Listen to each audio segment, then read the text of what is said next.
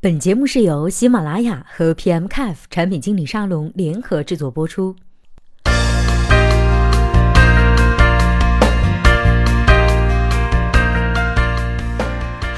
大家好，今天的节目里呢，要和大家来分享的这篇文章是来自作者陈传题目叫做《聊聊阅读类 App 的交互》。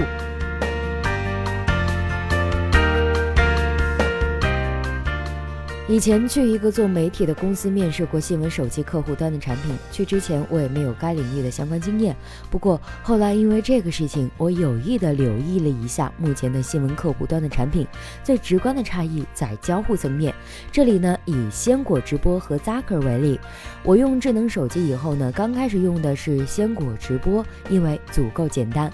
后来对这个软件的界面和交互不是特别满意，就换成了 Zaker。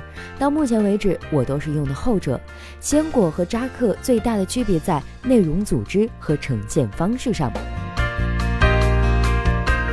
一、新闻列表的自由滑动还是分页限定？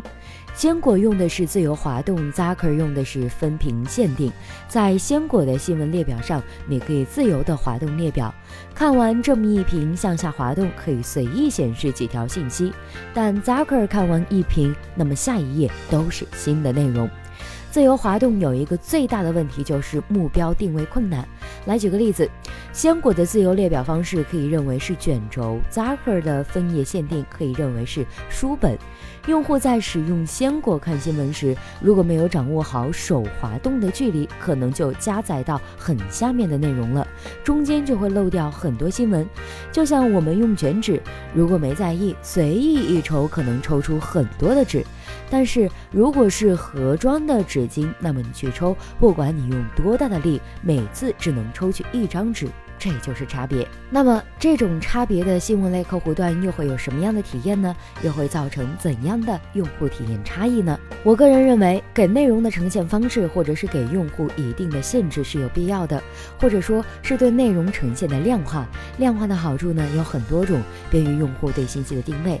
就譬如一本书，你看到第几页心里有数，你翻一下，那么肯定是下一页。但卷轴就不一定，你用的力不一样，那么展示的新内容多少也是不一样的。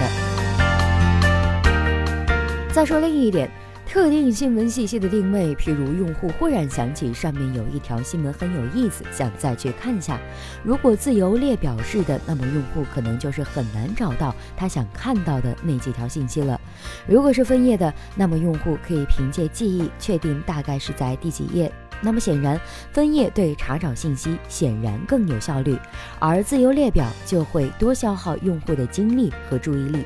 卷轴比书本需要用户花更多的精力和注意力在内容的定位和查找上。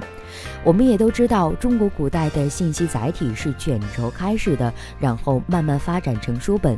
我们看传统信息承载物的发展，就能看出对内容呈现的量化是有必要的，也是必然的。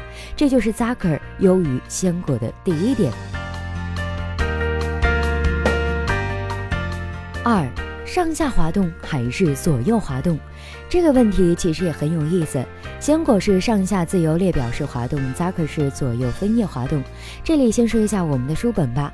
绝大部分文明中的书本最后都发展成为左右翻页，而且都是横短纵长。这里是有原因的，翻页方向和哪个方向的长短正是相关的。左右翻页，那么必然是横短纵长，因为左右翻页只有横短。那么手臂的力距才是最短的。如果是上下翻页，那么必然是横长纵短。我们看西藏的经书就是横长纵短上下翻页的。理解了书本的形状的由来和翻页的方向，那么就能理解 Zaker 左右翻页的优点了。因为手机都是横短纵长的，所以左右翻页手指的力距最短。软件上的交互在自然界都是可以找到依据的，尤其是新闻阅读类的软件，更应该和现实的阅读方式保持规则上的一致，这样的体验才会更好。所以从这一点上说，鲜果在交互上是完败于 Zaker 的。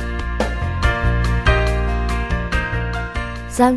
自由列表和分页限定各有适合的使用场景。分页限定适合慢阅读和深阅读，自由列表适合快阅读。定位于快资讯形式的产品选择自由列表可能更加适合。